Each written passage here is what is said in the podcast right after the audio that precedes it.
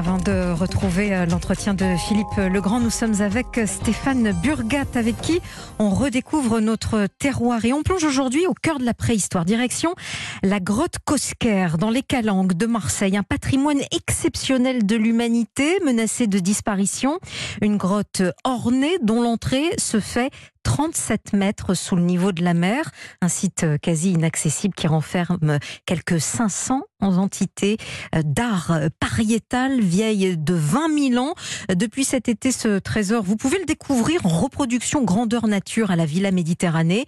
Le fruit de 4 ans de travail vous offre un parcours dans la grotte comme si vous y étiez. Stéphane Burgat. Une immersion totale qui débute par une longue plongée dans le sous-sol du bâtiment, l'humidité, avec force de détail sur le moindre reflet, sur chaque singularité des roches.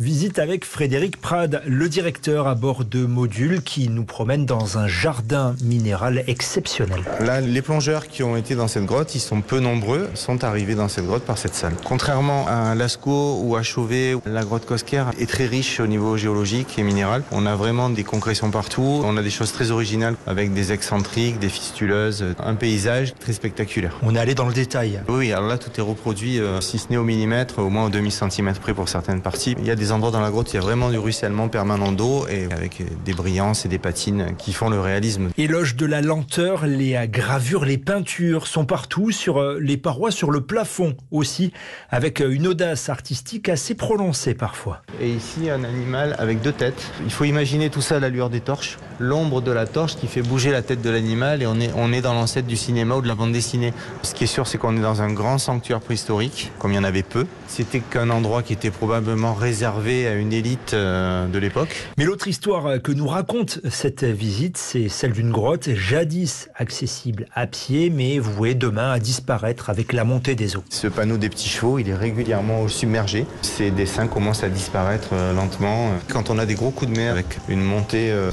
du niveau marin, ils sont complètement submergés.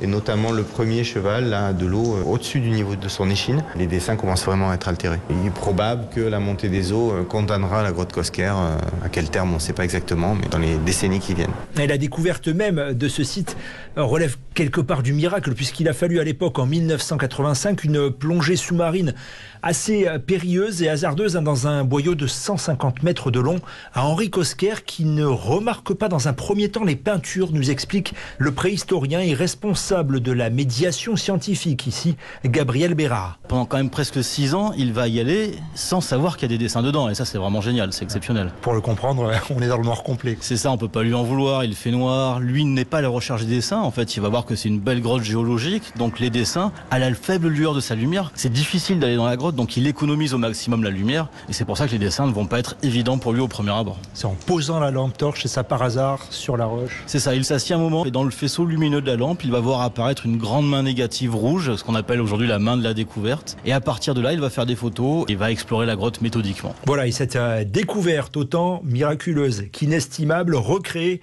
et enfin accessible dans l'enceinte donc de la Villa Méditerranée ouverte 7 jours sur 7 de 9h à 21h sur l'esplanade du J4 à Marseille. Merci Stéphane Burgat. On vous retrouve avant le journal de 8h30.